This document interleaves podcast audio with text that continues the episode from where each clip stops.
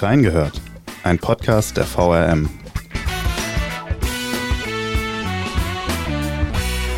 Zehn Jahre FUPA bei der VRM. Die Amateurfußballplattform feiert bei uns im Haus Jubiläum. Welchen Beitrag FUPA für den Fußball in der Rhein-Main-Region leistet, warum diese Redaktion als absolute Kaderschmiede in der VRM gilt und was eine dritte Halbzeit mit der heutigen Folge zu tun hat. Wir haben reingehört. Gute und herzlich willkommen zur 159. Ausgabe von Reingehört. Oder sollte ich lieber sagen, Gute und herzlich willkommen zur neuen Folge von Halbzeit 3. Mein Name ist Benedikt Palm und worum es heute geht, das habe ich zwar gerade im Teaser schon angekündigt, aber ich kann mir vorstellen, bei einigen haben sich da dann doch noch ein paar mehr Fragezeichen aufgetan gerade. Was ist FUPA? Was ist Halbzeit 3? Dazu kommen wir gleich noch. Erstmal darf ich meinen heutigen Gast vorstellen. Er ist Leiter unserer FUPA-Redaktion. Herzlich willkommen, Philipp Dorillo. Hi, freut mich, dass ich hier sein kann. Ja, mich freut es auch. Und Philipp, du darfst jetzt erstmal mit einer der beiden Fragen aufräumen. Was ist denn FUPA genau und was macht FUPA? Ja, also FUPA ist ein Internetportal, das den Amateurfußball abbildet. In ganz Deutschland den Amateurfußball und auch mittlerweile in der deutschsprachigen Schweiz. Also es gibt auch ein FUPA-Gebiet, das nennt sich Zürich und in Luxemburg. FUPA ist nichts, was sich die VM mal ausgedacht hat, sondern tatsächlich kommt FUPA eigentlich aus Niederbayern. FUPA ist eine Abkürzung für Fußball Passau oder zumindest war es früher mal die Abkürzung für Fußball Passau.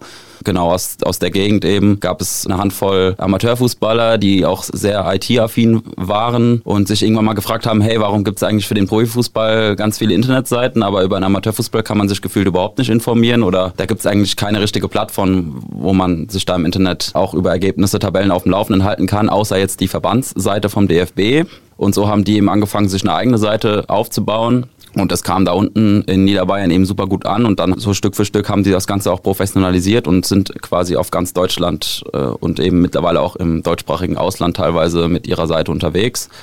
Ja, mittlerweile steht FUPA nicht mehr für Fußball-Passau, sondern für Fußballpartner. Ist natürlich schwierig, das national bekannt zu machen, wenn du weiter bei deinen Fußball-Passau-Abkürzung bleibst, sage ja. ich jetzt mal. Und FUPA ist dann, wie gesagt, national bekannter geworden und äh, man hat sich dann eben in verschiedenen Gebieten auch redaktionelle Partner gesucht und dann in unserem Verbreitungsgebiet mit der VRM dann auch einen redaktionellen Partner gefunden in diesem Jahr zehn Jahre her, dass das zustande kam, diese Partnerschaft, und die besteht auch weiterhin. Gerade diese Frage, was ist FUPA, mussten wir natürlich am Anfang auch relativ viel beantworten auf den Fußballplätzen hier bei uns in der Region. Wie die Anfangszeit genau aussah, dazu kommen wir auch gleich nochmal. Aber erst will ich mit der zweiten Frage aufräumen. Was ist denn Halbzeit 3 eigentlich genau? Ja, das kann ich besonders gut beantworten eigentlich. ja. äh, denn Halbzeit 3, das ist, beziehungsweise war es gerade so ein bisschen auf Standby, unser FUPA-Podcast, den wir hier im Hause gemacht haben. Äh, ich war der letzte Host. Ich glaube, es gab noch eine Person, die nach mir eine Folge oder zwei gemacht hat. Ja, genau. Es, also es gab den Tim Belliner noch nach dir. Ist richtig. Also Halbzeit 3 ist ja der Podcast, den äh, wir bei der VM quasi im über Amateurfußball aus der Taufe gehoben haben und den auch entsprechend mit FUPA gebrandet haben. Wir kommen auch später noch ein bisschen zur Mitarbeiterstruktur bei uns bei FUPA. Äh, das hängt immer so ein bisschen davon ab, wer gerade mit welchen Skills auch bei FUPA irgendwie als Aushilfe, Praktikant oder Mitarbeiter irgendwie unterwegs ist. Und so kam dieser Podcast damals zustande über eine Aushilfe, die Xenia, die wir auch, glaube ich, später nochmal hören. hören noch, ähm, ja. Genau, und wurde dann immer so weitergegeben. Dann hat der Domi Thais, auch ein äh, Host-Kollege jetzt bei Reingehört von dir übernommen. Dann hast du es übernommen. Und ja, dann hat es danach noch ein, zwei Folgen, die der damalige Praktikant Tim Belliner gehostet hat. Und aktuell, ähm, ja, wir sind immer monatlich erschienen, mittlerweile nur noch sporadisch, aber wer weiß vielleicht. Ja, vielleicht kommt es wieder. Ja. Aber Halbzeit drei, was soll das hier und reingehört? Leute, wir haben heute Jubiläum, das wird eine Crossover-Folge und dementsprechend kommen wir jetzt auch zu einem Format, das ich damals eingeführt hatte als Podcast-Host, das Fragen-Quickfire. Und wie der Name schon sagt, ich habe ein paar Fragen an dich vorbereitet, ganz kurz. Feuer mal los. Ja, die musst du nur ganz kurz beantworten, sofern es dir möglich ist. Die erste Frage lautet: Wie alt bist du? 27. Spielst du selbst noch aktiv Fußball? Ja, wenn es die Zeit erlaubt, dann ja. Ich versuche unter der Woche zu trainieren bei meinem Heilverein, TV Wallau, und äh, an Wochenenden, wenn Bedarf besteht, auszuhelfen. Und dieses Jahr hat leider sehr viel Bedarf bestanden. Links- oder Rechtsfuß? Rechts. Position? Ja, auch unterschiedlich, aber am liebsten Rechtsverteidiger. Warst du vor deiner Chefposition bei FUPA auch schon mal irgendwie in einer anderen Position unterwegs? Ja, ich war nach meinem Abi damals Jahrespraktikant. Das war 2014, 15, das, die Saison quasi. Es war ja von Sommer bis Sommer, also auch parallel zum Fußballkalender, der ja auch quasi immer von Sommer zu Sommer geht, sage ich jetzt mal war ich Jahrespraktikant. Ähm, damals war das Portal noch so ein bisschen neu, bei uns neu, auch in der Region neu. Damals war Olaf Streubig der Projektleiter oder der FUBA-Redaktionsleiter, wie man es nennen will. Und unter ihm habe ich dann so ein bisschen seine rechte Hand und da so weiter an meinen journalistischen Skills arbeiten können. Und danach war ich, das Jahrespraktikum war vorbei und danach habe ich angefangen zu studieren und habe äh, nebenher noch für FUPA auf Minijob-Basis noch recherchiert und geschrieben. Kann schon mal vorwegnehmen, Olaf Streubig kommt noch zu Wort. Und du warst auch nicht der einzige Jahrespraktikant hier bei FUPA, der anschließend irgendwie in der VRM Fuß gefasst hat. Das hören wir alles noch. Aber erstmal deine liebste Erinnerung, deine liebste FUPA-Erinnerung während deiner Praktizeit. Während meiner Praktizeit, da gibt es viele coole Erinnerungen. Wir waren damals, äh, war der Kurier, also unser Pressehaus, wir sitzen ja im Pressehaus hier in der Langgasse, das wurde damals saniert. Das heißt, wir mussten umziehen, sind in die kleine Schwalbacher Straße gezogen, da hinten, so schräg hinter Mauritiusplatz, sage ich jetzt mal. Und damals saßen wir dort in der Redaktion. Es war alles ein bisschen enger, aber es war irgendwie, ja, aber einfach das Redaktionsleben war ziemlich cool. Und ja, wir hatten damals auch äh, noch relativ viele Events organisiert. Es gab den Beach Soccer Cup am Mainzstrand. Das war mein Erlebnis gewesen. Und für mich persönlich sicherlich am intensivsten und auch am coolsten war das All-Star Game, was wir damals organisiert haben. Also wir haben den Rheingau-Taunus-Kreis und die in Wiesbaden zwei Ligen quasi so Top-Auswahlen gebildet. Am Ende der Saison mit großem Aufwand irgendwie bestimmt und auch wählen lassen mit der Community zusammen. Und dann haben wir diese Mannschaften, diese Top-Auswahlen nicht nur virtuell bestimmt, sondern auch physisch gegeneinander antreten lassen. Damals in Eltville auf dem Sportplatz. Und äh, es war, wie gesagt, ein großes Event, hat super viel Spaß gemacht, war ein unfassbarer Orga-Aufwand. Aber das sind sicherlich auch so Anekdoten, die mir in Erinnerung geblieben sind. Dann außerdem gibt es noch das FUPA Speedometer. auch beliebt bei unserer Community. Damals sind wir ja durchs ganze Verbreitungsgebiet eigentlich gefahren, meistens dann unter der Woche abends zu Trainingseinheiten der Mannschaften und dann durfte jeder, haben wir das Speedometer, also so eine Schussgeschwindigkeitsmessmaschine, haben wir dort dann aufgebaut. Äh, da durfte jeder mal schießen. Der Gewinner hat eine FUPA-Tasse bekommen. da war ich auch immer quer durchs Verbreitungsgebiet unterwegs, also bis äh, hinter Bad Kreuznach noch. Und ja, das waren auch immer coole Erlebnisse. Also immer, wenn wir irgendwo vor Ort waren, was mit den Leuten, ja. mit den Fußballern zu tun hatten, das ist immer sehr gut in Erinnerung nice. geblieben. Ja, du hast schon eine sehr gute Überleitung jetzt geliefert. Du hast das Verbreitungsgebiet angesprochen. Wo sind wir denn überall vertreten?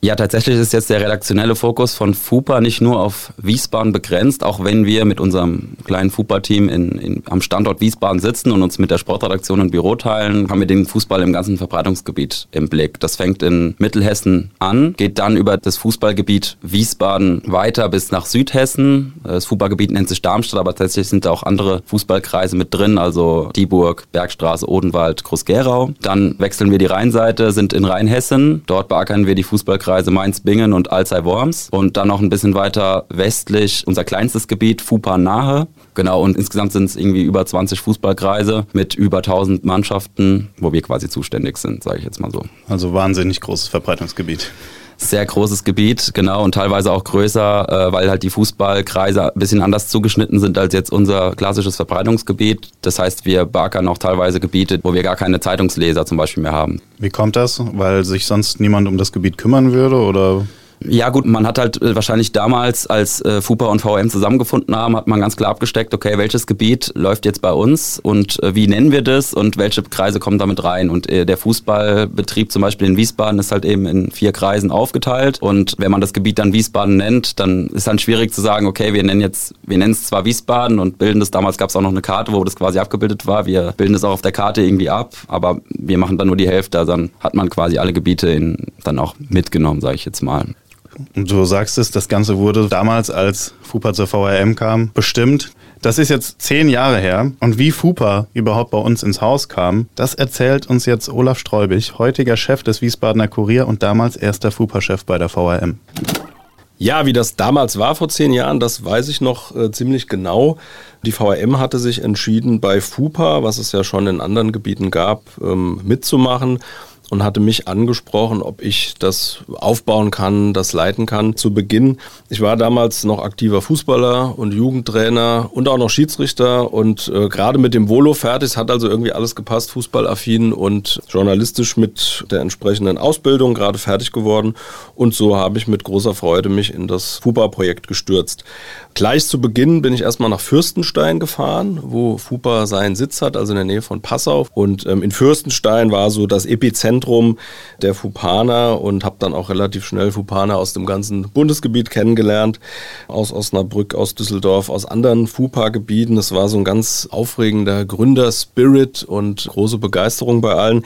Ähm, da wird vielleicht nachher auch äh, Markus Grendel, unser allererster FUPA-Praktikant, äh, was erzählen. Mit dem war ich nämlich bei den FUPA FUPA-Netzwerktagen mehrmals äh, zugegen. Das waren dann Treffen aller FUPA-Gebiete da, da unten in Niederbayern und das war immer sehr ergiebig. Ja, was haben wir gemacht? Wir haben zunächst mal intern ähm, ein Team aufgebaut, binnen äh, kurzer Zeit ein äh, großes Team mit sehr viel motivierten Fußballern, ähm, teilweise mit journalistischer Vorerfahrung, teilweise haben die bei uns ähm, ihre ersten Erfahrungen gesammelt ähm, ja, das war so intern, uns im Haus äh, zu vernetzen, Schnittstellen äh, zu installieren zu unserem äh, Redaktionssystem der VRM und ähm, überhaupt zu gucken, wie wir Inhalte generieren, redaktionelle auf der einen Seite, aber auch Inhalte äh, der User. Da waren wir unterwegs und haben Klinken geputzt bei den Vereinen. Wir waren sehr, sehr viel unterwegs, jedes Wochenende bei mehreren Spielen auf dem Sportplatz unterwegs gewesen.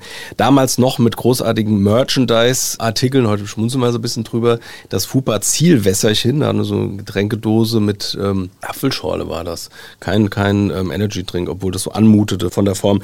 Ähm, ja, und äh, haben Trikotsätze verlost, FUPA-Tassen für Vereinsverwalter, ähm, es gab äh, Sweater für die Leute, die am aktivsten waren. Also wir haben so ein bisschen das angekurbelt, aber in erster Linie ging es natürlich um die Philosophie, um, um, um das Mindset, da Bock drauf zu haben, sowas zu machen.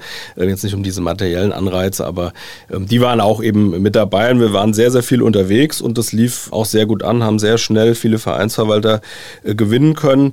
Wir haben mit der externen Kommunikation auch Prominente mit dazu geholt. Damals haben so eine Testimonial Testimonial-Serie gemacht mit bekannten Fußballgesichtern. Dieter Kürten war damals hier äh, bei mir im Pressehaus und hat sich das alles zeigen lassen am Rechner. Er sagt, das ist ja interessant, was alles gibt heute.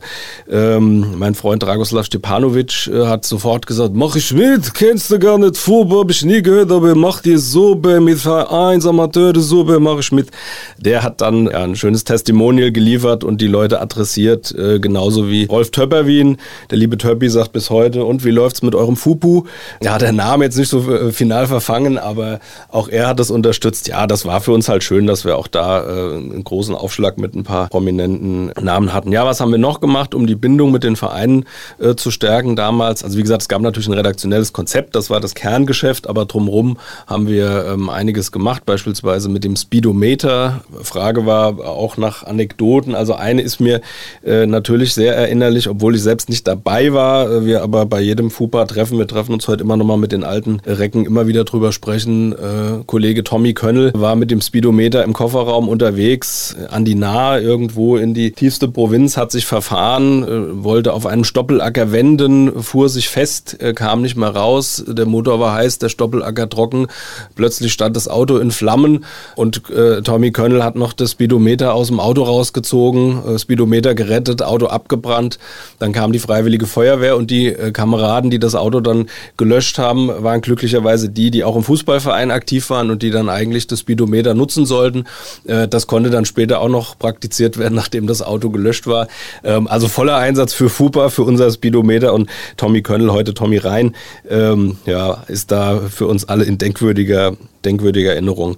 Ja, ansonsten, es gab viele Aktivitäten. Wir haben viele, viele Videos damals gemacht, aufwendige Videos auch produziert. Das ist mir noch in schöner Erinnerung, genauso wie unser ähm, FUPA Beach Soccer Cup, der am, am Mainzer Rheinstrand stattfand. Wir hatten alles minutiös geplant, äh, vom Spielplan, Teilnehmer, Trikots für alle, äh, Programm, Musik, DJ, sonst was. Äh, das Einzige, woran wir nicht gedacht hatten, war äh, irgendwie ein, ein, Sack mit 50 Bällen, denn äh, von unseren drei Bällen ist permanent äh, einer oder zwei zwei im Rhein äh, geschwommen und wir haben dann irgendwann da äh, Schwimmen doch zu gefährlich erschienen, zwei Kajakfahrer äh, verpflichtet, die dann für uns permanent am Rhein auf und ab patrouilliert sind und uns die Bälle, die wirklich also im Minutentakt in den Rhein geflogen sind, äh, haben die Kajakfahrer die Bälle wieder äh, rausgefischt und uns äh, hochgeworfen. Gab dann immer mal Spielunterbrechungen, wenn alle Bälle im Rhein waren. Also ja, erinnere ich mich gern dran zurück. Es gibt äh, viele Fotos, viele Videos. Auch bei YouTube gibt es noch ein paar Perlen, die sich anzuschauen lohnt. Also ähm, ja, schöne, schöne Erinnerungen. Hat viel Spaß gemacht, äh, die paar Jahre bei FUPA und freue mich, dass das jetzt mit so großem Engagement und Inbrunst weitergeführt wird. Viele Grüße, viel Spaß noch. Alles Gute, ciao. So, wir wissen jetzt, wie FUPA damals zu uns kam. Wir haben auch schon ein paar witzige Anekdoten jetzt gehört. Aber die Frage, die sich vielleicht viele stellen, ist, was bringt FUPA denn der VRM und was bringt die VRM FUPA? Ja, die Frage, was bringt FUPA überhaupt der VRM, werden sich sicherlich die Entscheider auch vor zehn oder vielleicht auch schon elf Jahren gestellt haben, als man sich entschieden hat, diese Partnerschaft entstehen zu lassen. Grundsätzlich vielleicht erstmal, was bringt es FUPA, gewisse Gebiete, in gewissen Gebieten Partnerschaften mit Verlagshäusern einzugehen? Also ich meine, die, die FUPA GmbH ist mittlerweile eine eigene Gesellschaft, die ja auch, also die, die, die Jungs da unten, die dabei machen das hauptberuflich, ja. Die, die Seite instand halten, App entwickeln, verbessern, Seite verbessern, Marketing, äh, Anzeigen zu verkaufen etc. Das machen die Jungs da unten und Mädels auch unten da alle hauptberuflich. Aber die sind natürlich weder hier in ganz Deutschland jetzt, sage ich mal, präsent vor Ort und haben natürlich daher auch nicht die regionale Expertise. Und da kommen eben die Verlagshäuser ins Spiel. Die bringen eben diese redaktionelle Expertise vor Ort und natürlich auch den entsprechenden Input an Texten, also füllen quasi das Gebiet so ein bisschen mit, mit Leben. Also klar, es gibt Statistiken, Ergebnisse, Tabellen. Das hat natürlich aber auch der Verband. Aber ich sag mal, die, die Nachrichten, die News, hm, die Kontakte, das haben natürlich die Verlagshäuser und nicht die FUPA GmbH, sage ich jetzt mal, die, die in Niederbayern sitzt und sich um das große Ganze, was ja auch sehr, sehr wichtig ist, kümmert.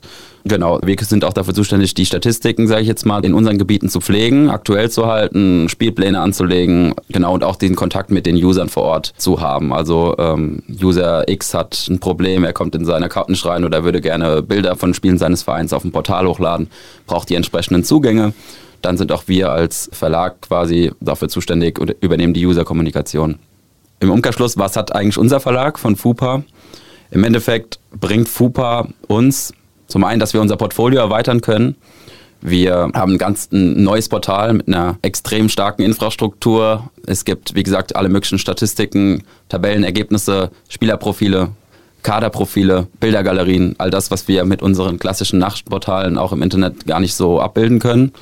Dazu noch eine technische Infrastruktur wie eine App, auch mit Push-Benachrichtigungen und so weiter. Das heißt, der User kann sich äh, seinen Lieblingsverein quasi, also er kann sich registrieren als sogenannter Fupana unter anderem und auch als Vereinsverwalter und er kann sich auch Favoriten abspeichern. Das heißt, ich bin jetzt irgendwie Fan vom, von der SG Germania Wiesbaden und möchte wissen, was passiert mit SG Germania so und dann, wenn die sich können sich User dort anmelden, können sich quasi äh, Push-Benachrichtigungen festlegen und kriegen, sobald die SG Germania Wiesbaden spielt oder ein Ergebnis eingeflogen ist, kriegen sie das sofort auf ihr, auf ihr Handy zum Beispiel als Push. So erweitern wir eben unser Portfolio, erreichen dadurch auch eine Zielgruppe, die wir vielleicht über unsere klassische Zeitungsberichterstattung, wirklich noch die gedruckte Zeitung oder auch über unsere Nachrichtenportale vielleicht so in dem Maße nicht erreichen würden. Und das heißt, man hat ein sehr klickträchtiges Portal mit einer sehr stark oder sehr klar definierten Zielgruppe. Also in der Regel Fußballaffin, zwischen 18 und 40 Jahren alt, in der Regel männlich.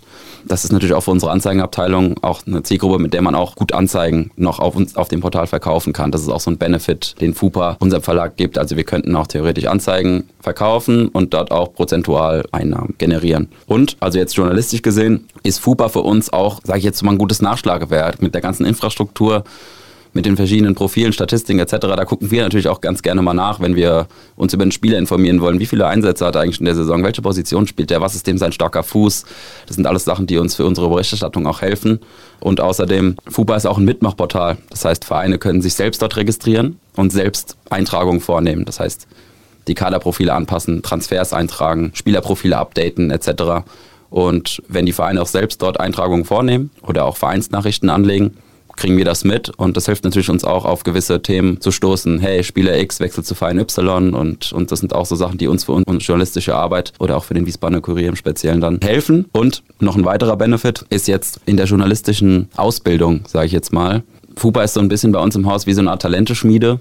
Das Portal es ist online, es gibt jetzt keine Platzlimits oder so. Es gibt, äh, es ist ein sehr niedrigschwelliger Einstieg auch auf journalistischer Ebene für uns. Fupa hilft uns so eben auch viele journalistische Talente überhaupt erst zu finden und sie dann auch ja auszubilden so ein bisschen oder so schon so ein bisschen so ein Grundgefühl zu geben, wie journalistisches Arbeiten funktioniert. Ja, das hat sich im Laufe der zehn Jahre schon bewährt. Also ich habe es, glaube ich, auch mal niedergeschrieben. Also wenn man sich anguckt, wer heute bei uns im Haus arbeitet, in verschiedensten Positionen, ist doch schon, ich glaube, 15 bis 20 Leute, die die FUPA irgendwie in ihrem Lebenslauf stehen haben, die mal als Jahrespraktikant, als freie Mitarbeiter, als studentische Aushilfe irgendwie bei unserem Portal auch so ein bisschen den Weg zu uns in den Verlag gefunden haben. Also das ist auch so ein Vorteil, den wir aus FUPA ziehen können. Ja. ja. Zählen ja auch wir beide dazu. Unter anderem wir zwei, genau. Olaf Streubeck kam zu Wort, Projektleiter angefangen, ist jetzt Chefredakteur des Wiesbadener Kurier. Markus Grendel war der erste Praktikant, ist jetzt der, der Leiter des Print-Hubs. ja, ich war erst Jahrespraktikant, jetzt bin ich der Leiter von der Redaktion. Ja, und so könnte ja. man das, du bist jetzt Volontär, der Dominik Thai ist auch ein Host von Reingehört, war auch, bevor er beim WK angefangen hat, war er bei FUPA äh, Praktikant und äh, Aushilfe. Und so zieht sich das so ein bisschen wie ein roter Faden durch all die zehn Jahre. Und es ist natürlich auch schon cool, wenn die FUPA-Leute weiter im Haus bleiben. Total, ja. Du hast jetzt schon öfter mal auch das Wort Vereinsverwalter genutzt. Generell sprichst du ja auch von Usern und Userinnen. Wie läuft das Ganze denn ab? Was sind Inhalte, die von Usern generiert werden? Was sind redaktionelle Inhalte, die von FUPA generiert werden? Wie trennt sich das? Aber wie läuft das Ganze auch zusammen? Wie muss man sich so einen, so einen Arbeitsablauf denn vorstellen? Ja, es gibt gewisse Sachen, die von, von Usern kommen. Ich habe es eben schon mal so kurz angerissen. Also wir sind eigentlich nicht dafür zuständig, wie die Kaderprofile zum Beispiel gepflegt sind. Jeder Verein kann sich dort selbst registrieren mit Vereinsverwaltern. Da gibt es auch kein Limit, das kostet auch kein Geld. Das, da kann sich jeder bei uns freischalten, solange er sich mit Klarnamen registriert und kann anfangen, den eigenen Vereinsauftritt auf FUPA zu pflegen. FUPA ist in dem Sinne auch ein Mitmachportal. Also das sind äh, Inhalte, die in der Regel von, der, von den Vereinen kommen, also all dieses Statistische oder von den Vereinen kommen sollten, besser gesagt. Und es gibt ähm, es gibt so eine Schnittstelle aus unserem Redaktionssystem zu FUPA selbst, wo eben die Berichte, die jetzt von unseren Sportredakteuren geschrieben werden, bei FUPA landen. Die werden also nicht extra für FUPA geschrieben? Die werden nicht extra für FUPA geschrieben. In der Regel übernehmen wir die Texte, die in der Zeitung stehen, natürlich dann auch online auf unseren Nachrichtenportalen, äh, Wiesbadener Kurier, aber halt auch allgemeiner Zeitung.de, Mittelhessen.de, echoonline.de zu finden sind. Die landen dann in der Regel auch bei uns. Und äh, umgekehrt gibt es aber auch den Weg, äh, manchmal kommen die Texte auch primär von FUPA zustande und finden dann aber auch nochmal ihren Weg in die Zeitung. Vielleicht ein bisschen kürzer, vielleicht ohne Bild, aber so gibt es dann immer diese Wechselwirkung. Deswegen sind auch gute Absprachen zwischen den Sportredaktionen und der FUPA-Redaktion sehr, sehr wichtig.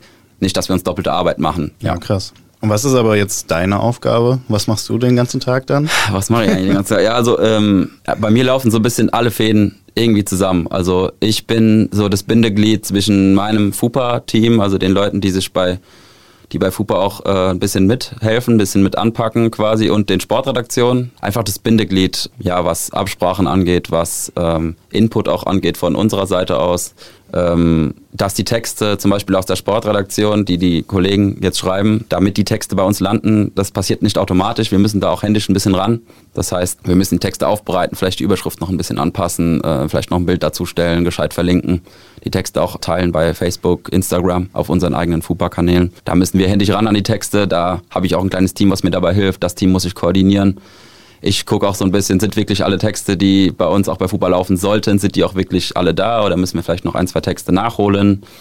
Wie gesagt, User-Kommunikation und dann auch selbst recherchieren zu Spielen, Vorberichte auf Spiele, auf Spiele fahren, von dort aktuell berichten, Live-Ticker machen, Nachberichte machen, am Wochenende auch oder Ligen anrufen, Ligaberichte schreiben. Also es ist so ein Mix aus ein eigenes Team koordinieren, Absprachen mit den anderen Redaktionen halten, selbst journalistisch tätig sein und ja, viel organisieren. Das ist so, das ist so das, was ich äh, größtenteils mache. Und ja. das füllt mich ziemlich aus. Das glaube ich. Ich kann es auch nachvollziehen. Jetzt, die Saison ist gerade so auf dem End, in, im Endspurt ja. und es, fallen überall Entscheidungen. Der wird Meister, der steigt ab. Also es ist gerade jetzt für, es ist fußballtechnisch eine sehr, sehr interessante Zeit gerade, aber für uns auch extrem viel Aufwand. Also ja, ich weiß, ich habe es ja auch ja. gemacht, von da ich, ich kann das komplett nachvollziehen. Aber du hast auch dein kleines Team gerade angesprochen. Mhm. Klein, aber fein. Kleines Team, großes Verbreitungsgebiet. Ja. Wie groß ist dein Team denn eigentlich? Ja, also ich bin tatsächlich als Sportredakteur, der sich Vollzeit um, um FUPA so ein bisschen kümmert, eigentlich der einzige Festangestellte, äh, der es Vollzeit macht. Es gibt noch einen weiteren Sportredakteur, der heißt Martin Imruck. Ähm, der ist äh, überwiegend, schreibt der den Sport im Bad Kreuznacher Raum für die Allgemeine Zeitung dort. Der quasi ein Fünftel seiner Arbeitszeit auch FUPA widmet, also so einen Tag pro Woche kann man ungefähr sagen. Und ansonsten besteht mein Team aus derzeit einer Jahrespraktikantin, der Jana Pinkel. Die ist noch bis Ende Juli bei uns, ist so ein bisschen unsere Instagram-Beauftragte. Sie ist auch sehr affin und sehr pfiffig ähm, und ist aktuell so diejenige, die so unsere Insta-Kanäle so ein bisschen betreut und bespielt. Und äh, danach haben wir vier Aushilfen aktuell. Das sind alles Studenten, auch verteilt. Einer sitzt in, einer kommt aus Wiesbaden, einer, einer ist aktuell in, in Mainz, einer kommt aus Worms, einer kommt aus Darmstadt. Genau, das sind vier Aushilfen, die mich da unterstützen. Christoph Pfeiffer, Karim Mattis, Celine Gollan und Luca Palmer. Und danach haben wir noch eine Anzahl an freien Mitarbeitern, äh, die ab und zu auch mal variiert. Genau, das ist so, das ist das Team. Mehr ist es im Endeffekt nicht, die sich nur um FUPA kümmern. Klar, die ganzen Sportredakteure, die ihre Texte liefern, man sieht halt auf den Namen der Sportredakteure unter den Texten, die auch auf FUPA landen. Also im Endeffekt mhm. ist, gehören die auch zum erweiterten Team dazu, weil natürlich ohne den ihre Texte würden wir natürlich bei FUPA auch sehr, sehr viel weniger Texte haben. Weil muss man auch, glaube ich, immer wieder mal erinnern, die Texte, die auf FUPA landen, sind keine FUPA-Texte, sind eigentlich die Texte der VM, ja. vom Kurier, ja. von der Allgemeinen Zeitung, von der Wormser Zeitung, vom Darmstädter Esche.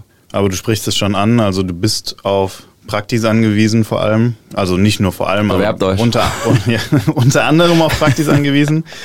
Und es gab irgendwann auch mal den ersten, den allerersten FUPA-Praktikanten ah, ja. hier im Haus. Das war Markus Grendel. Du hast ihn vorhin schon kurz angesprochen. Er ist äh, derzeit Leiter des Print Hubs Westhessen, auch hier im Pressehaus vertreten. Und er hat auch einiges zu erzählen. Wir hören mal rein. Ich kann mich noch sehr, sehr gut an meinen ersten Termin erinnern. Das war in Mainz mit, dem, mit der Trainerlegende Gerd Jennewein, äh, in Rheinhessen bekannt wie ein bunter Hund. Und ja, ich war auch noch frisch im Bereich Journalismus und ziemlich aufgeregt, was mich da so erwartet und wurde von dem Gerd Jennewein äh, nach Hause eingeladen. Seine Frau bekochte uns mit Kaffee. Wir saßen im Wohnzimmer. Das war alles furchtbar spannend für mich und ich habe dann direkt gemerkt, ähm, dass das Projekt FUPA, das, das kommt überall gut an. Die Leute sind neugierig durch alle Altersklassen durch und äh, so gestalteten sich dann auch die Folgetermine. Ich bin immer mit offenen Armen empfangen worden. Die, die Lokalsport, Lokal Lokalfußball-Community in der Region hat richtig Bock auf FUPA und die haben auch sehr, sehr viel mitgearbeitet und ja, das hat unglaublich viel Spaß gemacht, das zu sehen, dass das äh, schon direkt schnell Früchte trägt. Und ja, äh, was mir besonders in Erinnerung geblieben ist, sind die, sind die äh, FUPA-Netzwerktage in Fürstenstein. Ähm, äh, da hat äh, das FUPA Headquarter einmal im Jahr zu eingeladen und da sind aus allen Regionen, aus allen FUPA-Regionen äh, sind da die, die Mitarbeiter angereist und es war halt eine riesen Community. Wir hatten da sehr viel Spaß, einen guten Austausch und ja, es gab da auch ein legendäres Kicker-Turnier, was äh, unser FUPA-Gebiet fast gewonnen hätte. Wir standen da im Finale und mit dem damaligen Redaktionsleiter hatte ich dann nur eine kleine Meinungsverschiedenheit im Finale. Ich war der Meinung, wir sollten die Plätze tauschen. Wäre mir sicher gewesen, dass wir es dann auch gewonnen hätten. Er war da anderer Meinung und so sind wir leider nur Zweiter geworden. Ja, aber nichtsdestotrotz war, war das immer ein ganz, ganz äh, großes Event, was mir sehr gut in Erinnerung geblieben ist. Und wenn man so will, war das jetzt die erste Halbzeit unseres Podcasts. Ihr könnt euch denken, Halbzeit 3, es gibt drei Halbzeiten. Was die dritte ist, einige, vielleicht fußballaffine ZuhörerInnen können sich das auch schon denken. Es ging gerade so um die Struktur, wie arbeitet FUPA, das war unsere erste Halbzeit. Wir kommen jetzt zur zweiten Halbzeit. Es gibt noch mehr solche Anekdoten wie die, die wir schon gehört haben, liebe Zuhörerinnen und Zuhörer. Also freut euch drauf. Aber Philipp, erstmal zu dir. Deine Lieblingsanekdote als FUPA-Praktikant hast du schon erzählt. Gibt es noch was, was du sonst noch so gerne loswerden würdest? Was ich sonst noch so gerne loswerde? ähm, soll ich jemanden grüßen? Ja, also, äh, ja, es gibt sicherlich eine Menge. Also ähm, denk mal, was am meisten in Erinnerung bleibt, sind immer die Momente, wenn man wirklich vor Ort ist, bei Spielen, auch bei Hallenturnieren, wo wir sehr viel berichtet haben, dann Tage in der Halle verbracht und äh, acht Stunden in Folge live getickert, mit dem Turnierende den Spielbericht online, dann noch einen Nachdreher geschrieben, wie man es auch aus der klassischen Sportberichterstattung eben kennt. Immer ein Text sofort raus und danach nochmal ausführlich. Ähm, Lilien Cup zum Beispiel hier in Wiesbaden sicherlich das, das größte Hallenevent oder das prominent oder renommierteste. All das sind solche Erlebnisse, die man mitnimmt, wo man wirklich auf den Sportplätzen in den Hallen mit den Leuten zu tun hat. Und da ganz speziell eigentlich äh, gibt es auch noch ein paar Perlen auf YouTube. Äh, äh, die sind auch immer noch da. Ich habe es auch nochmal gecheckt. Die kann man sich auch nochmal angucken. Also früher haben wir eben in einem Jahr mit doch relativ großem Aufwand dann auch Videos von Spielen produziert. Also so ein bisschen im Sportschau-Style sind dann immer ein Reporter, der quasi so ein bisschen ja das Spielgeschehen zusammengefasst hat und auch so äh, Interviews geführt hat und so weiter. Und äh, ein Kameramann tatsächlich, der auch dann später für den Schnitt verantwortlich war, sind wir dann immer zu den Spielen gefahren, haben 90 Minuten. Der Kollege hat dann immer mit der Kamera auf, draufgehalten, versucht alle Highlights irgendwie einzufangen. Dann sind wir immer auf Stimmenjagd gegangen, dann äh, auf dem Feld die O-Töne eingefangen, quasi die, die Interviews geführt, dann rein in die Redaktion gefahren. Ich glaube, wir haben sogar in diesem Schnittraum gesessen, wo wir jetzt stehen. Äh, zusammen auf drei Quadratmetern den restlichen Abend dann verbracht. Äh, der Kollege hat die Videos zusammengeschnitten. Wir haben uns in der Regel so drei Minuten, das war so, glaube ich, damals die Faustregel, äh, was zusammengeschrieben, wie wir das Spiel zusammengefasst haben. Dann, und dann wirklich wie so im Sportschau-Style die, die Spielzusammenfassung produziert und die dann abends, nachts noch auf unserem YouTube-Kanal damals rausgehauen das war wirklich, das war eine ziemlich coole Erfahrung gewesen. Ja, Erster und ganzen Sonntag war halt auch weg. Krasser Aufwand. Krasser Aufwand, ja. Es war wirklich, was auch richtig Spaß gemacht hat und äh, das war auch immer sehr gefragt. Also prinzipiell freuen sich die Vereine über die Berichterstattung. Das ist auch wirklich ein cooler Spirit, cooler Vibe irgendwie auch, wenn man über Fußball berichtet. In der Regel sind die Vereine sehr, sehr happy, wenn man über sie berichtet.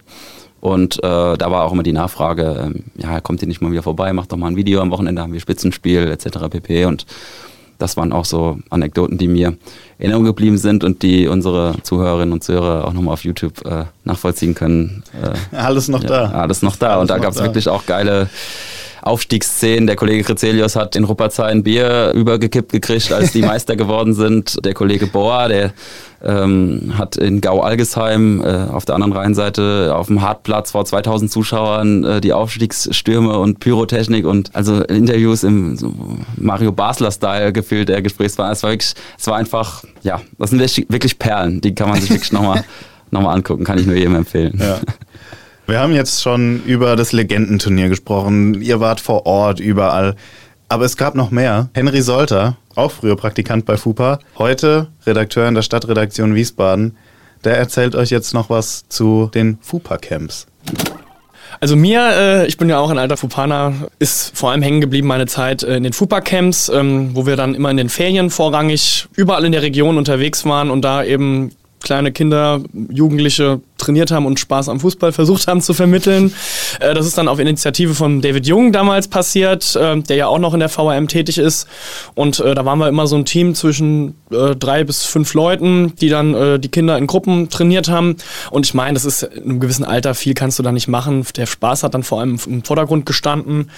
Großes Highlight war immer das Speedometer aufs Tor schießen, wo die Kinder sich messen konnten, wo dann auch wir Trainer uns häufig gemessen haben. Und das war immer eine coole Zeit vor allem, weil was ich immer super fand. Ich bin ja auch äh, selber als aktiver Fußballer in der Region immer wieder überall unterwegs gewesen. Und du hast dann in den verschiedenen Vereinen einfach auch mal die Leute hinter den Vereinen getroffen. Sonst, wenn du da zu Gast warst auf Auswärtsspielen, hast du ja meistens dich mit den Spielern auseinandergesetzt. Äh, klar hast du dann danach nochmal irgendwie ein Bier mit denen getrunken oder so. Aber so hast du dann auch mal so die Verantwortlichen äh, in den einzelnen Vereinen gesehen. Ich denke dann zum Beispiel an den, äh, an den SV Niederseelbach, in Frauenstein, in Pleidenstadt. Also wir waren ja wirklich überall, vor, vorrangig im Rheingau-Taunus und im Wiesbadener Raum Raum. Und ähm, wir haben das ja dann auch immer mit den Vereinsverantwortlichen mitorganisiert und einfach mit denen mal so ein bisschen zu quatschen, wie die so Sachen aufnehmen. Man hat die Vereinsbrille auf in anderer Hinsicht und einfach mit denen auszutauschen, äh, das war immer eine richtig coole Zeit. Natürlich auch das mit den Kindern, ähm, obwohl ich echt sagen muss, dass sich das auch so ein bisschen geändert hat.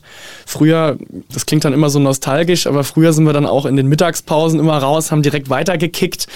Heute ist dann schon das Handy und äh, auch irgendwelche Game-Konsolen waren dann oft im Vordergrund, äh, wo du dann als, als alter Kicker dann da so sitzt und Kopf schüttelst und denkst, ach Leute, geht doch einfach raus, spielt Schnellfeuer oder Hochhaus. Äh, ja, an was ich sonst immer auch gerne zurückdenke, war so, klar, meine Praktikantenzeit bei FUPA. Ähm, wo ich ja auch die ersten Schritte einfach im Journalismus gemacht habe. Wir sind ja wirklich hier beim Wiesbadener Kurier auch Dutzende äh, ehemalige Fupaner und ähm, ja, für den Sport dann angefangen zu schreiben. Ähm, Erstmal nur als Praktikant im Rahmen meines Studiums damals und dann äh, Step by Step vom Stefan Neumann dann direkt eingebunden worden. Äh, yeah, du bist doch ein alter Fußballer und schreib doch mal was hier darüber und sowas. Und das war echt super cool. Und da hatte man dann so ein bisschen schon den Fuß in der Tür, dann auch in der Sportredaktion, was dann auch später fürs Volontariat so ein bisschen die Türen geöffnet hat. Es war super. Und äh, die Zeit werde ich wirklich nicht missen. Und das sind so die Sachen, die mir echt hängen geblieben sind. Ja, und Henry ist nicht der Einzige, der was zu erzählen hat. Es gibt wirklich, du hast es vorhin schon angesprochen, so viele im Hause der VRM, die mit FUPA zu tun hatten, die bei FUPA waren, die hier ihre Anfänge gemacht haben. Und deswegen hören wir jetzt auch Erinnerungen von Tobias Goldbrunner, äh, stellvertretender Chefredakteur Inhalte, der uns ein bisschen was über die Struktur noch erzählen kann. Und von Pascal Affelder, der auch hier als Jahresprakti anfing. Mein Nachfolger als Jahrespraktikant. Ja, der auch hier als Jahresprakti anfing und mittlerweile Sportredakteur ist.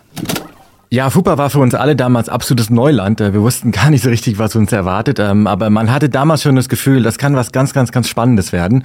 Und wir sind natürlich alle sehr motiviert, sehr euphorisiert an die Sache rangegangen.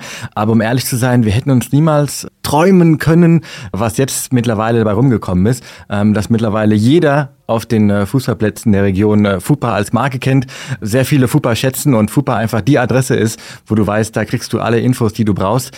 Ähm, von daher, das war damals ja so ein kleines Abtasten, so wie man es vielleicht auch vom Platz kennt. Und dann hat sich das mit einer Dynamik weiterentwickelt, die uns echt alle wirklich schwer begeistert hat. Also im Prinzip war es ähm, so, dass ich dazu kam, weil meine Mutter eine Zeitungsanzeige gesehen hat. FUPA Wiesbaden sucht Praktikanten. Und wie das oft so ist in dem Alter, hatte ich keine Ahnung, was ich machen soll. Ich wusste nur, Fußball finde ich ganz cool. Und ähm, dachte dann, ja, Lücke im Lebenslauf ist blöd, bewirfst du dich da mal. Ich kannte FUPA natürlich, ich habe ja auch Fußball gespielt, spiele es immer noch.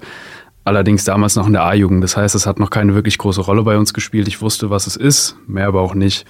Bin dann als Praktikant da gelandet, dachte, okay, kommst mal langsam rein, guckst dir das mal alles an, die ersten ein, zwei Wochen, bis ich dann, ich glaube, am zweiten oder dritten Tag erfahren habe, ähm, dass ich am Wochenende im Einsatz bin, um einen Videobeitrag zu drehen.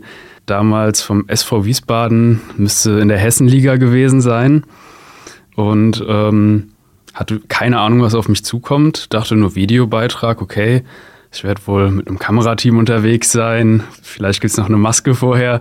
Ich hatte ja von nichts eine Ahnung. Ähm, letztendlich, wie hätte es anders sein sollen, war ich natürlich alleine da mit einem Kameramann und sollte dann halt mal machen. Und das trifft den Kern eigentlich ganz gut. So ging es ja nicht nur mir so, ähm, so ging es vielen Leuten, so was gar nicht negativ ist, sondern man hat halt einfach gemacht und hat mal ausprobiert und dann gesehen, was dabei rausgekommen ist. Und das war, war eine gute Erfahrung. Ja, und wie man sieht, FUPA ist wirklich hier Talenteschmiede im Haus. Also es sind so viele.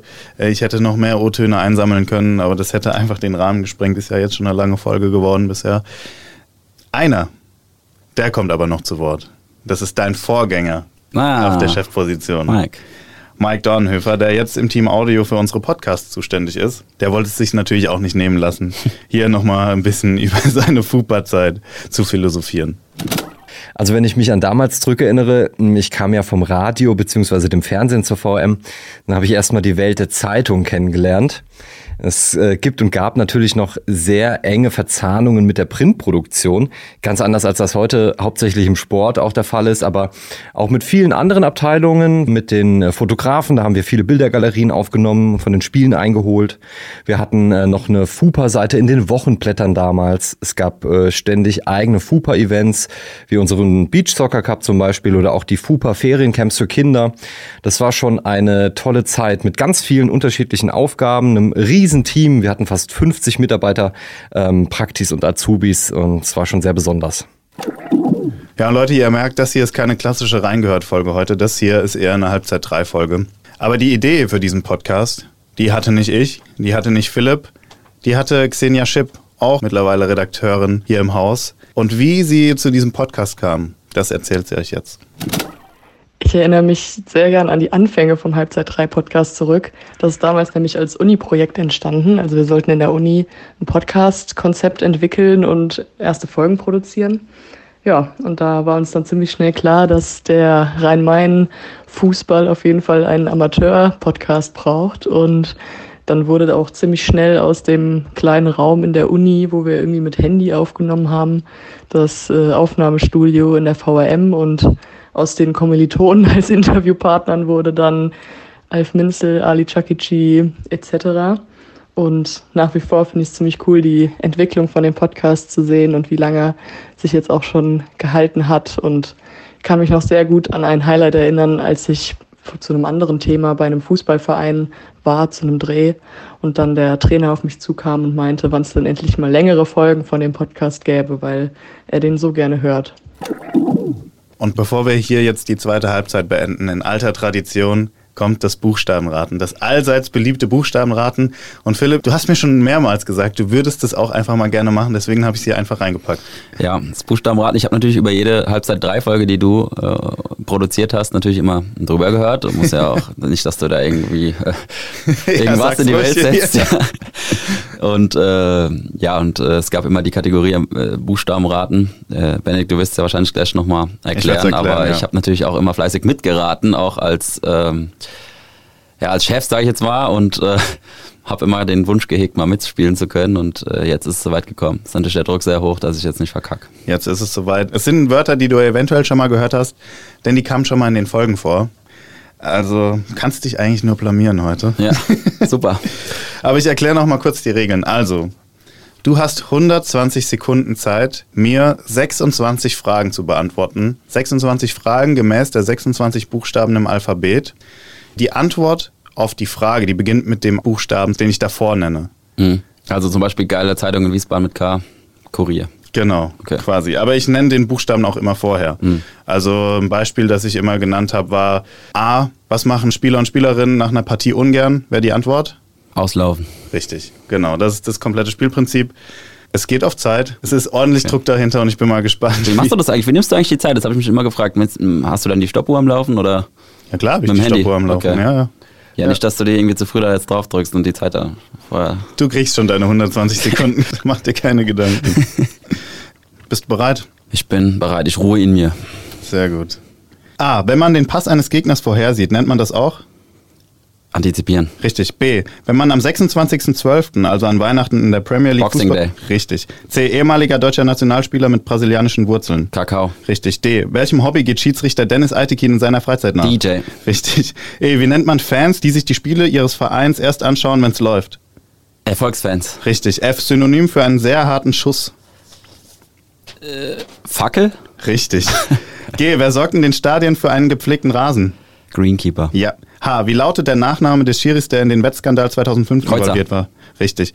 I. Wechseln Fußballer in die Premier League, so wechseln sie umgangssprachlich Insel. auf die. Richtig. J. Auf einer Pressekonferenz muss man sich den Fragen von wem stellen? Journalisten. Ja.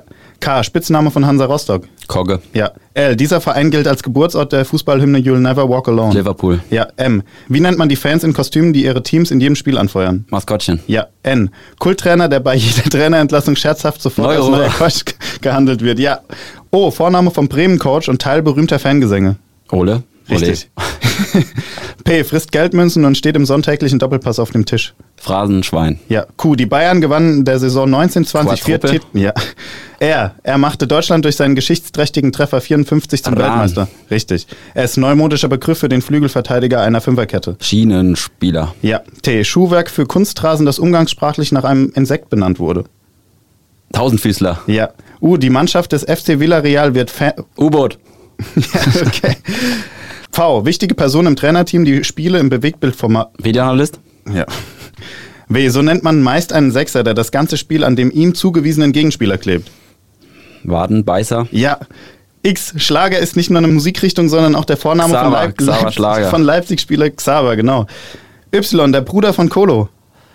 Ja, ja. Ja. Z. Spitzname vom MSV Duisburg. Zebras. Perfekt. Alter, ich hatte noch nie eine Runde, bei der 26 Fragen korrekt beantwortet wurden. Ja, du siehst, ich habe immer gut zugehört bei deinen Du hast echt gut Podcasts. äh, zugehört und. Und äh, habe natürlich auch geballtes äh, Fußballfachwissen. Ja, ja, klar. Wollen wir nicht unterschlagen. Ich habe sogar zwei neue Fragen hier mit reingenommen, die du noch gar nicht wissen konntest. Ach, also, das war die Mannschaft des FC Villarreal wird von Fans auch als gelbes bezeichnet. Ich bin nicht mal. FC Villarreal ist ein spanischer Erstligist für alle, die es Ja, den Verein noch nicht richtig. Äh, ich konnte nicht mal fertig vorlesen, so schnell warst du. Und äh, Vorname vom Bremen-Coach und Teil berühmter Fangesänge. Ole, beziehungsweise Ole. Ole, Ole Werner. Wer kennt ihn nicht? War auch richtig. Ja. Also äh, Respekt an dich. Krass. Alter, warst du umsonst aufgeregt hier? Ja, ich habe mich echt konzentriert. Also, ihr konntet mich jetzt nicht äh, sehen, liebe Zuhörerinnen und Zuhörer, aber ich stand hier mit breitbeinig und geschlossenen Augen. Ich war selten so konzentriert in meinem Leben wie gerade. Schade, dass wir davon kein Bild haben. Aber ich bin der einzige Zeuge.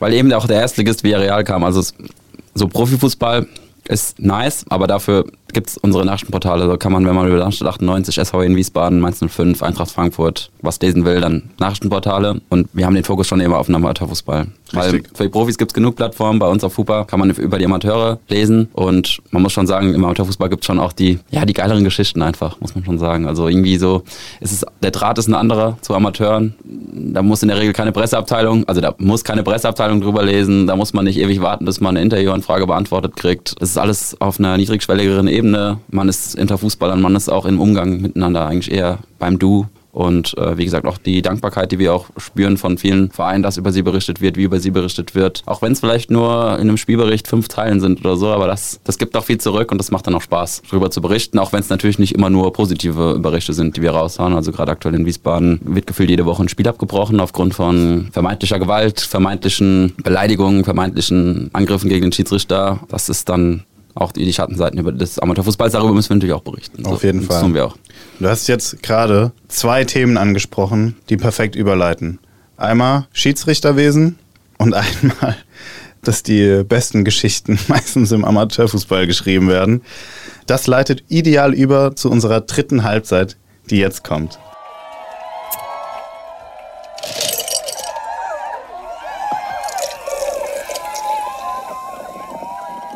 Um nochmal kurz zu erklären, was die dritte Halbzeit ist. Im Fußball ist das eine sehr gängige Bezeichnung für die Thekenhalbzeit. Es ist quasi die Zeit nach dem Spiel, wo man zusammenkommt, wo man ein Bierchen trinkt oder ein anderes Kaltgetränk, ist eigentlich egal. Und ich habe es gerade schon angesprochen. Schiedsrichterwesen, besten Geschichten. Jetzt kommt meine Anekdote. Ich hatte mal eine Podcastaufnahme mit Boris Pioch, absolute Schiri-Legende in Rheinhessen. Ihm ist auch äh, tatsächlich schon krasses widerfahren. Also er war auch unter anderem schon vor ein paar Jahren Opfer von Gewalt gegenüber Schiris. Ähm, hat da ja eine krasse Story zu erzählen. Also hört auf jeden Fall. Polizei, glaube ich, Polizeischutz zum Auto oder so war das, ne? Genau, ja. Also hört gerne mal rein. Ich habe die Folge in den Shownotes verlinkt. Aber er hat auch Witziges erzählt, vor allem in der dritten Halbzeit. Und ich musste es so ein bisschen aus ihm rauskitzeln, aber äh, es sprudelte immer mehr und mehr aus ihm heraus. Und er war einer, der sich immer nach dem Spiel nochmal mit den Spielern zusammengesetzt hat, nochmal mit den Trainern zusammengesetzt hat. Und da hat er einiges erlebt. Zum Beispiel bei Germania Eich, mit denen, da ist er mit den Spielern irgendwie auf die Cap gegangen. Und er hat sich mit denen da auf jeden Fall äh, einen schönen Abend gemacht. Äh, ging aber noch weiter bei Rheingold Hamm. Das ist der Nachbarverein von Germania Eich. Für alle, die Eich und Hamm nicht kennen. Da saß er dann noch, erkannt. Da saß er mit den Spielern noch in der Kabine, hat da die Nacht zum Tag gemacht. Aber die beste Geschichte, die kommt aus Schornsheim. Das ist Alzheimer-Kante. Er war so lange dort im Sportheim unterwegs, dass irgendwann die Polizei kam. Nicht wegen ihm, aber einfach um Verkehrskontrollen zu machen. Man kennt das, dass ein Spiel war. Es geht öfter mal länger im Sportheim dann, die Session an der Theke. Die zieht sich und dann kommt die Polizei und kontrolliert natürlich, dass die Leute nicht nach Hause fahren. Rate mal, wer die Schlüssel abgenommen bekommen hat. Boris. Boris, Boris Bioch. Das war so eine unterhaltsame Folge. Ich habe mich da wirklich so kaputt gelacht. Wirklich, das war so gut. Und ich habe es gerade schon gesagt, ich habe euch die Folge verlinkt. Hört auch gern mal in die anderen Halbzeit drei Folgen rein. Sind wirklich gute Geschichten zusammengekommen, aber das war wirklich so mein Favorite. Darauf kommt der Amateurfußball im Endeffekt auch an. Also ich, es ist unser Hobby, das machen wir aus Spaß. Und solche Geschichten, wie auch Boris dann in dem Podcast erzählt hat, die lassen einen immer noch an das Gute im Amateurfußball ja, glauben. Total. Nämlich so wie es früher einmal war, wie es viele Vereine oder wenn man mit älteren äh, oder erfahreneren Vereinsverantwortlichen spricht, wie es auch immer wieder vermisst wird, die Zeiten von früher, dass Gegner nach dem Spiel und der Schiri am besten noch bei einem Kaltgetränk zusammensitzen und einfach das Spieler nochmal und alles nochmal hochleben lassen, miteinander ins Gespräch kommen auf einer positiven Ebene und wir sind eben keine Profis, unser Einkommen hängt davon nicht ab, jetzt ob wir am Wochenende gewinnen oder verlieren. Genau. Und dass auch bei FUPA schon einige Korken geknallt haben und Bierdeckel geploppt. Das haben wir jetzt in den Anekdoten schon an einigen Stellen raushören können. Ja, die, Wein, die Weinflaschen auch. Ja. Deswegen müssen wir da jetzt gar nicht mehr noch weiter drauf eingehen. Aber Philipp, es ist das Jubiläum. Wie wird das denn gefeiert? Ja, gute Frage. Müsste ich mir langsam. Also es gibt, ähm, also wir machen jetzt, wir hauen jetzt hier nicht riesig auf die Kacke und machen ein großes Fest oder gehen damit jetzt auch nicht irgendwo hausieren und reiben das jedem unter die Nase. Im Endeffekt ist es schon cool, dass es jetzt zehn Jahre auch diese Partnerschaft besteht. Ich denke, sie hat sowohl dem Verlag als auch FUPA an sich ja, weitergebracht. Das belegen auch die, die Klickzahlen, die wir auch monatlich immer protokollieren oder überspielt bekommen. Die Klickzahlen sind sehr gut. Das Portal wird super angenommen. Das Portal hat sich etabliert und große Events wird es nicht geben, aber es ist wohl auch eine Sonder Veröffentlichung geplant, so ein kleines Printprodukt. Ähm, genau, das, um das auch nach außen nochmal kurz zu zeigen. Aber ich denke, wir werden das sicherlich auch auf, unser, auf FUPA selbst unseren Usern vermelden, aber damit hat es dann auch. Also wir werden jetzt nicht auf dem Marktplatz großen Stand aufmachen und gratis FUPA-Tassen verteilen. Vielleicht dann beim 20-Jährigen. Vielleicht beim 20-Jährigen, wer weiß. Ja, und damit sind wir auch schon am Ende unserer heutigen Folge angekommen, liebe Hörerinnen und Hörer. Falls ihr noch Anregungen oder Themenvorschläge habt, dann schickt uns das einfach per Mail an audio.vrm.de oder kommentiert unter unsere Social Media Posts. Und ich bedanke mich hier nochmal bei allen wirklich, die ihre Stimme geliehen haben, die O-Töne geliefert haben, die aber auch ihre generelle Bereitschaft gezeigt haben, einfach heute nicht zur Sprache kamen, weil das den Rahmen gesprengt hätte. Danke an euch. Danke an dich, Philipp, dass du hier, Gerne. dass du hier mit uns über FUPA gesprochen hast, erklärt hast, was FUPA ist, wie FUPA arbeitet, in welchem Beitrag FUPA leistet. Das Ganze war mir auch wirklich ein Anliegen. Und ich kann nur sagen, auf die nächsten zehn FUPA-Jahre in der VRM. Auf die nächsten zehn FUPA-Jahre. Auf die nächsten zehn FUPA-Jahre.